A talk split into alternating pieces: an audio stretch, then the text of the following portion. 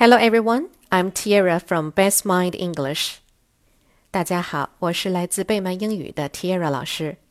今天我们讲的故事叫《Biff's Aeroplane》，Biff 的小飞机。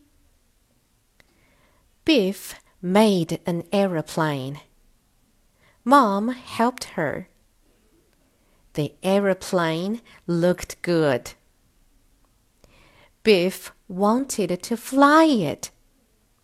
She went to the park. The aeroplane flew up.